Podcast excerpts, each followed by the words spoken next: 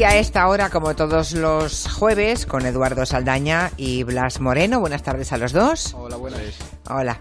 Hace un par de días supimos que el presidente de Polonia pues había ah, ratificado una ley por la cual se prohíbe atribuir a su país, a Polonia, ningún tipo de responsabilidad por el holocausto ni de colaboracionismo con los nazis en su momento. O sea que digamos que han prohibido por ley contar la historia real, así como suena.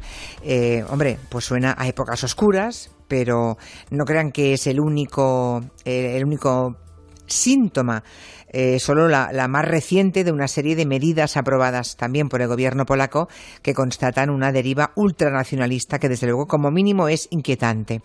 Eh, y de eso hablamos hoy en Orden Mundial Siglo XXI. Mm, algunos han llegado a tachar esta ley de revisionista porque es una manera de intentar cambiar no, no el futuro, sino el pasado, ¿no? Es que es justo eso. Eh. No solamente es que quieran, mm, digamos, eh, prohibir algún, algún, algún tipo de atentado, como dicen ellos, contra la nación polaca o contra. que ya es muy grave. Pero es que encima eh, llegan a penar con tres años de cárcel cualquier insinuación que, que, permita entender que algún polaco tuvo algo que ver con, con, con, el holocausto judío. Tres años de cárcel. Sí, esto es, o esto que, es lo máximo. Es un delito, es o sea que hablar, eh, vincular el holocausto con algún polaco o con la nación polaca es delito, tal cual. Por supuesto, esto para los polacos. Es decir, es un, es un, es un crimen que se aplica a los polacos y eso quiere decir a periodistas, a tertulianos, a, ciudadanos de a pie, a cualquiera que se le ocurra mencionar la posibilidad de que algún polaco tuviera algo que ver con el holocausto. Y naturalmente que, ellos no fueron los, instigadores ni los ideólogos del holocausto. Pero, pero, no solamente colaboraron, como pasó en Polonia y en cualquier otro país de Europa eh, ocupado por los nazis, quiero decir Países Bajos o Francia o lo que sea, sino que también eh, hubo antisemitismo antes de los nazis en Polonia, lo hubo durante y también lo hubo después. Y se mataron judíos a manos de polacos, murieron judíos a manos de polacos, perdón, durante toda, todo el siglo XX eh, en, en, en, muchos, en muchos millones. O sea, de los 6 millones de polacos, perdón, de judíos que murieron en el holocausto nazi, 3 millones eran los, eran los polacos. Sí, porque era, creo, en Polonia era el país en el que vivía más población judía, ¿no? En el momento eh, del Tercer Reich, ¿no? Eran, pues eso, 3 millones de personas, de los cuales creo que, fíjense, ¿eh? para tomar eh, conciencia de la proporción, ¿no? De la, de la brutalidad de, del holocausto. Eh, quedaron creo que trescientos y pico mil de tres millones de judíos polacos, ¿no? Que es cierto que Polonia sufrió mucho la guerra y, y de hecho hubo 5 millones de, de, polacos muertos, entre los cuales 3 eran, eran, judíos. 3 eran judíos. Pero, sí, sí. pero esto es un drama muy importante en Polonia y eso también explica un poco lo que, lo que, lo que ocurre desde hoy, ¿no? Claro, y lo que, lo que es irreal es eh, prohibir el, el, constatar hechos históricos, hechos que están probados. De hecho, que además ocurre en otros países, es como si Francia negase el gobierno de Vichy, ¿no? Justo, y de, además... Es que no se entiende. Nosotros lo comentábamos porque recuerda mucho a cuando en su día Hannah Arendt criticaba al gobierno de Israel por negar el que hubo judíos que colaboraron en su día con el gobierno nazi alemán. Entonces, en Polonia ocurrió lo mismo. Ahí hubo un altercado, de hecho, esta última semana, con uno de los principales opositores de, de los, uno de los principales líderes de los partidos opositores en Israel, criticó al gobierno polaco argumentando que mucha de su familia había muerto en Polonia y no había conocido a ningún solo soldado alemán. Entonces el gobierno polaco dijo, pero ¿qué estás diciendo? Esta ley se hace para prohibir comentarios como los tuyos. Entonces vemos que, que se ha elevado también al plano diplomático y está afectando las relaciones entre los dos países. Para que nos hagamos una idea, según el presidente polaco, eh, Andrzej Duda, sí. esta ley protege la dignidad polaca. Claro. Esa es la idea. No podéis atentar contra la, contra la nación polaca, la dignidad esta, esta polaca. cosa tan abstracta pero no podéis atentar o, o, tergiversar o manipular la historia de, nuestro pueblo tan honorable, ¿no? Que sufrió tanto por los nazis. Es que esto hay que entenderlo, entenderlo, perdón, desde la perspectiva de Polonia. Polonia se ve y este nacionalismo polaco se percibe como una víctima de la invasión alemana y también de la invasión de la Unión Soviética. Entonces está fundamentando todo el discurso en nosotros sufrimos estos campos de concentración. Solamente somos víctimas. Exactamente. Claro. Y eso yeah. que hace que tú olvides tu pasado y olvides que, que hubo vecinos tuyos que colaboraron en, en, esa, en esa masacre. Lo que está claro es que el ultranacionalismo siempre deriva en fascismo. que, que, que, es lo que me, nos está sugiriendo, ¿no? Oír todo esto. Que además también está atentando contra la libertad de expresión de los polacos, porque no, eh, no van a poder decir nada, nada al respecto. Eh, no es en todo caso la primera vez que, que el gobierno de Polonia pues llama la atención de todo el mundo por su forma de entender la democracia, ¿no? Bueno, de entender la democracia o de ciscarse en ella, no sé cómo decirlo. Creo que a finales de, a finales de diciembre la Comisión Europea eh, puso en marcha un procedimiento para sancionar, para castigar a Polonia de alguna manera, porque también eh, hicieron una reforma judicial que atentaba clarísimamente contra la separación de poderes, ¿no? Este movimiento de la Comisión eh, es, no tiene precedentes, esto es importante comentarlo, porque este, esta crisis es, no es como el Brexit, pero es, digamos, lo más grave que ha pasado en Europa después del Brexit. Es una cosa muy importante que, digamos, que está un poquito fuera de los medios, pero hay que comentarla porque es, es crucial. Y lo que, lo que supone básicamente es que si llegara a aprobarse, que es un procedimiento bastante largo y bastante y bastante complicado, pero si llegara a pasar, eh, podrían suspender a Polonia de sus derechos como miembro. Es decir, podrían conseguir que Polonia no pudiera, por ejemplo, votar en el Consejo Europeo alguna norma, alguna decisión a nivel comunitario, lo cual es, es muy grave. Todo esto se basa, como decías, en, que Polonia está violando los, principios democráticos eh, comunitarios. El problema de esto es que entre los cuales es eh, sagrado, digamos, la separación de poderes. Por supuesto. Luego aquí podemos tener nuestras dudas y demás, ¿verdad? Pero eh, eh, la separación de poderes mm, es un hecho en toda la Unión Europea. ¿Qué, pretendían ellos con esa reforma judicial entonces? Pues lo, que han, lo que han hecho desde el principio, desde que llegaron al poder en 2015, es intentar controlar el poder judicial, además de manera muy obscena. Por poner un ejemplo, el Tribunal Constitucional, que estaba en, gran medida dominado por eh, jueces de una ideología quizá contraria a la suya, lo que han hecho ha sido eh, cambiar las reglas para intentar eh, modificar la proporción de jueces que están a su favor. Por ejemplo, han rebajado la edad de jubilación, con lo cual los que estaban ya cercanos a jubilarse se han tenido que jubilar forzosamente y sus vacantes las ocupan jueces afines a nosotros. Por ejemplo, han ampliado el número de jueces, con lo cual todos los que entran también son afines a nosotros. incluso también han llegado a boicotear el nombramiento de jueces que no son afines, a, ellos, perdón, para de nuevo intentar eh, manipular la proporción de jueces que están, están a su favor. ¿no?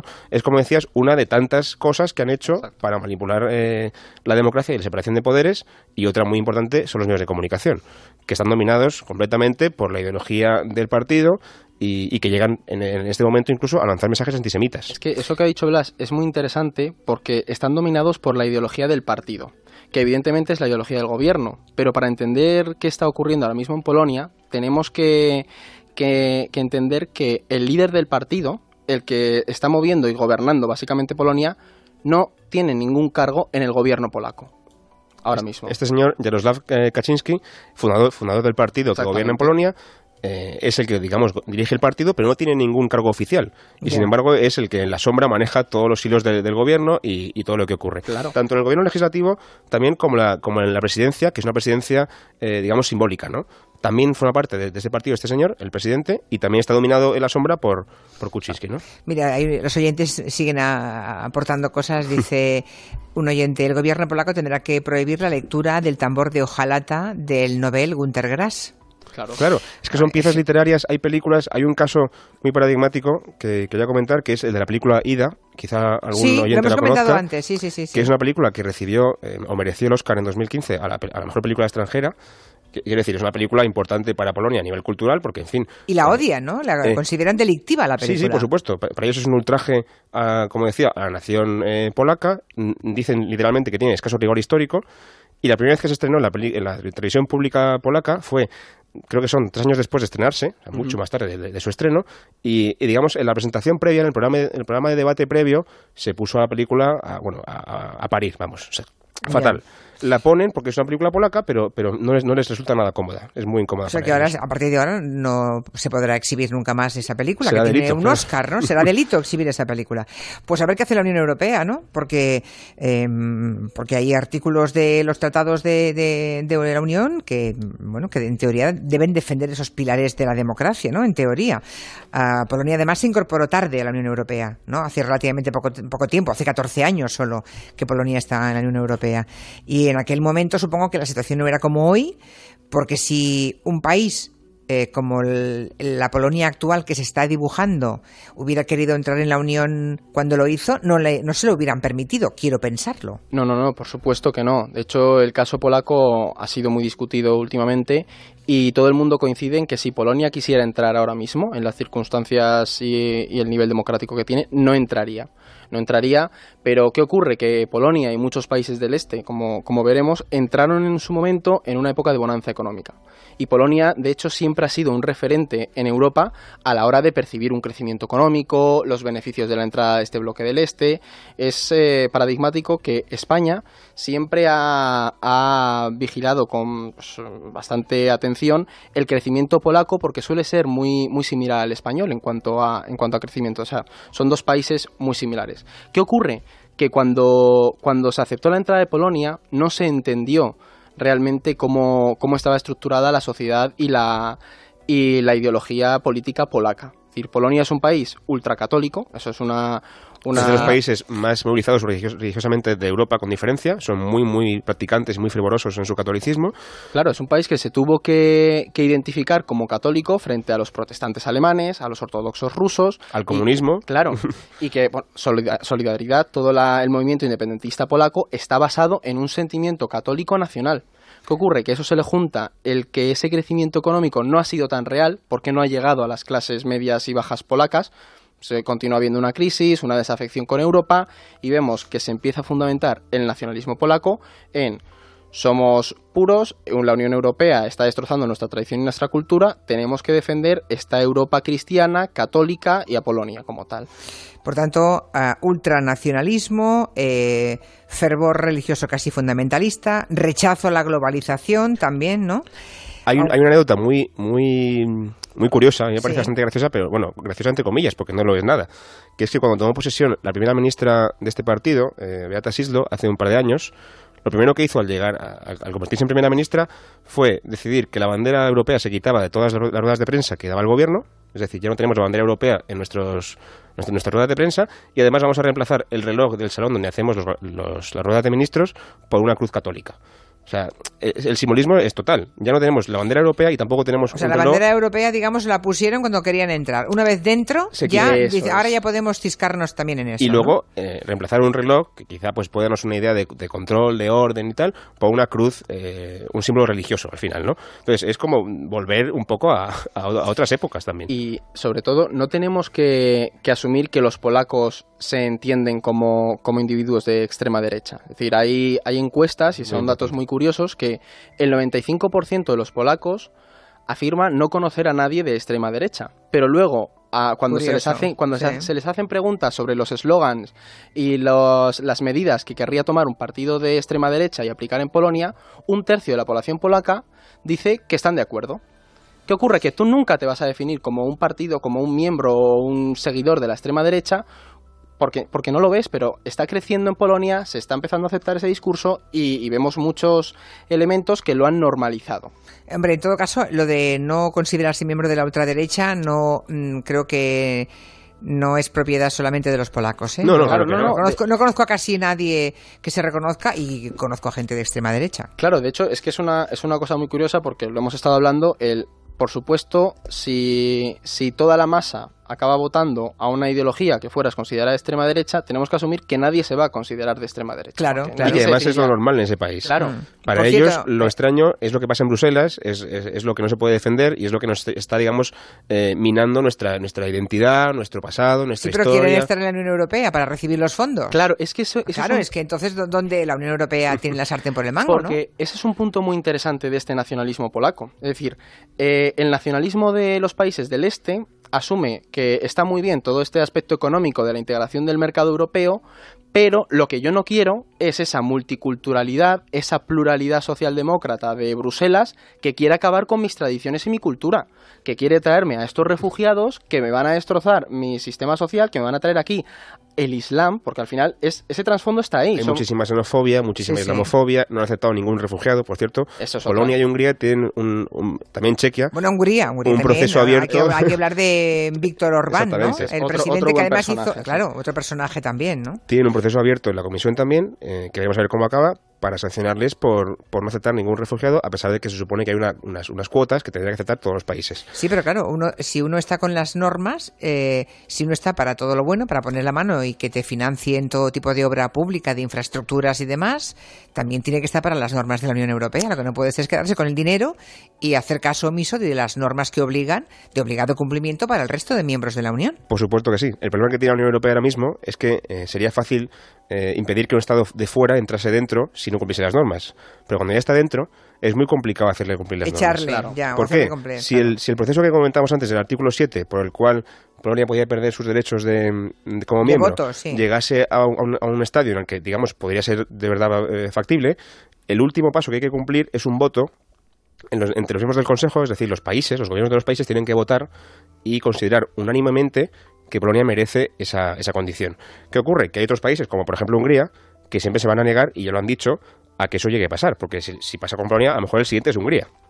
En el momento que ya hay, hay varios... claro, y si se requiere unanimidad, eh, claro, obviamente... Por supuesto, todos menos Polonia, naturalmente, ¿no? Pero los 27 tienen que decidir eh, que Polonia no merece estar todavía en la Unión de momento hasta que no consiga reformar esa historia. Mientras que Hungría lo vete, pues vamos a seguir así siempre. Y consecuentemente, Bruselas no va a poder nunca imponer eh, esas normas que tú comentabas, que son tan, tan importantes imponer, y, vamos a estar en ese, en ese espacio de, digamos, de ambigüedad y de, y de crisis. Y se genera más tensión, porque al final lo que genera es, más tensión con la población, porque acaban viendo que Bruselas está agrediendo a nuestro país, le está menospreciando eh, internacionalmente. Que por supuesto los mensajes propagandísticos que, se, que se emiten desde el gobierno y desde la televisión y medios públicos son constantemente eso.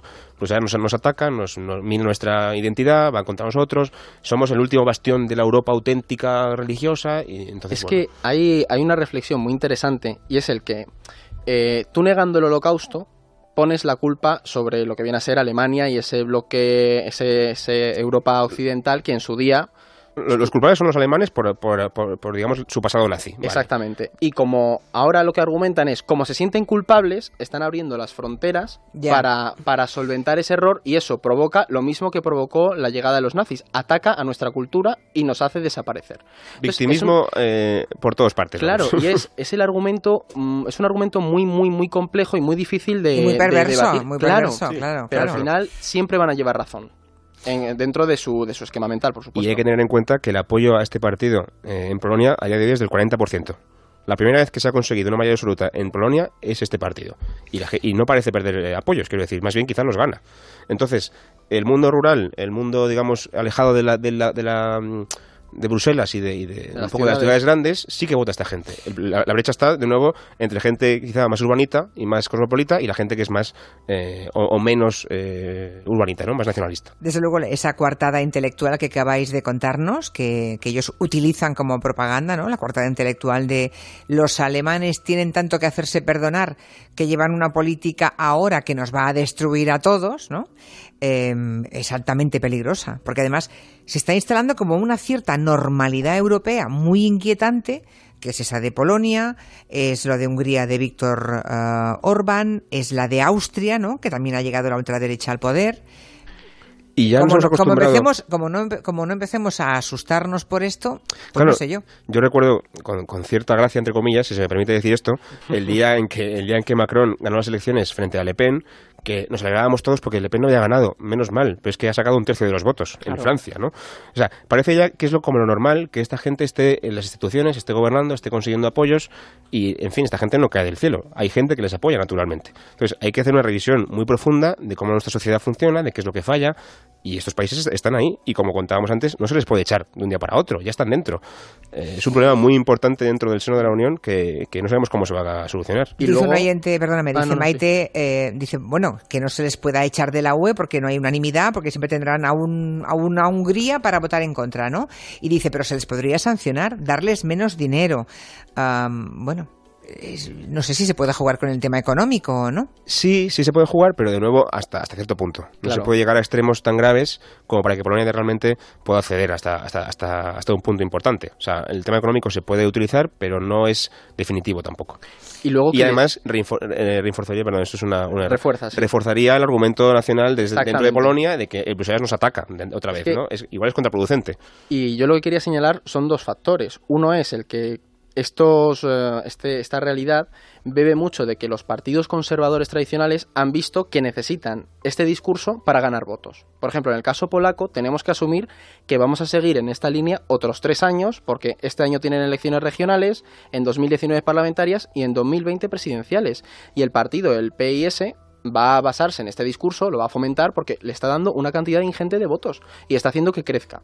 Y luego el otro punto es que existe un, esto va a sonar raro, pero hay un, es un paneuropeísmo de extrema derecha. Es decir, los partidos de extrema derecha en Europa se apoyan. En la manifestación de noviembre en Varsovia... Aunque sea para destruir Europa. Como claro, esa es la idea, es lo que mencionábamos antes. Yo me gusta el mercado común y que nos apoyemos económicamente, pero lo que no quiero es esta ideología eh, plurinacional, multicultural, chachipistachi que nos traen desde Bruselas. Y encima tienen a Trump en el otro lado del Atlántico diciendo América primero. Por supuesto. Entonces... Y todo, todo, todo, digamos, todo rema a su favor. ¿no? Es que con Trump hay una anécdota y es que cuando fue a Polonia, no recuerdo qué palabra dijo, pero inició, inició su discurso con, con una de las frases que representa una de las canciones patrióticas polacas como diciendo, creo que está relacionado con, con, Dios y la religión, y todos los polacos se rindieron a los pies de Donald Trump porque decían, este hombre no se entiende. Sí, sí, bueno, es que se entienden porque seguramente hablan el mismo lenguaje a un lado y otro del Atlántico. Y mientras, como pasa en, también en Estados Unidos y pasa en Austria y pasa en Francia, etcétera, la izquierda en general no, no existe, ni está ni se le espera, como, como se suele decir, está atomizada, está muy fracturada, no hay oposición con lo cual eh, van a seguir gobernando bastante tiempo a menos que haya un discurso alternativo que pueda realmente ser atractivo para toda esta gente. Pero es muy complicado porque antes has mencionado el caso de Hungría. Hungría, Víctor Orbán, nos, ahora ha empezado a ser noticia, pero Víctor Orbán lleva en esta línea ideológica desde que desde antes que de gobernar, 11 años lleva gobernando, pero este hombre cuando empezó a hacer campaña cuando entró en la Unión Europea, este, este personaje, porque es así, este individuo, ya tenía una ideología mm, muy, muy, muy marcada con este aspecto de la, de la ultraderecha y, un conservadurismo y un nacionalismo muy fuerte. Lo que él llama la democracia iliberal. Iliberal. Que es, mm. vamos a, sostenernos sobre, sobre lo que la gente quiere, a pesar de que eso pueda ir en algún momento en contra de las reglas. O sea, con el apoyo de la gente puedo hacer con las reglas lo que quiera. Las puedo, les puedo romper, les puedo violar, pero como tengo el apoyo de la gente a día de hoy, pues eso... Si me votan, si me votan estoy absuelto de cualquier... Eh, exactamente. Exacto. Puedo, tengo las manos libres para hacer exactamente lo que quiera. Hmm. Bueno, eh, un tema muy interesante, muy preocupante, la película a la que antes hacía alusión, creo que fue el Oscar a la mejor película extranjera en el 2014, creo, 2015. 2015 creo, sí. 2015. Ida, es esta película polaca. Tu nombre real es Ida Levenstein. ¿No te lo han dicho? Así que eres una monja judía. Una, la historia de una monja judía. Bueno, una película que en el futuro no podrá ya emitirse en Polonia porque lo que dice y lo que cuenta la película es delictivo, según el nuevo gobierno polaco. o cómo cambiar la historia a golpe de ley. Hasta aquí el tiempo de, Orden Mundial Siglo XXI. Gracias a, a, Blas. Gracias, Julia. Buenas tardes. Y a Eduardo. Buenas Muchas tardes. gracias, Julia.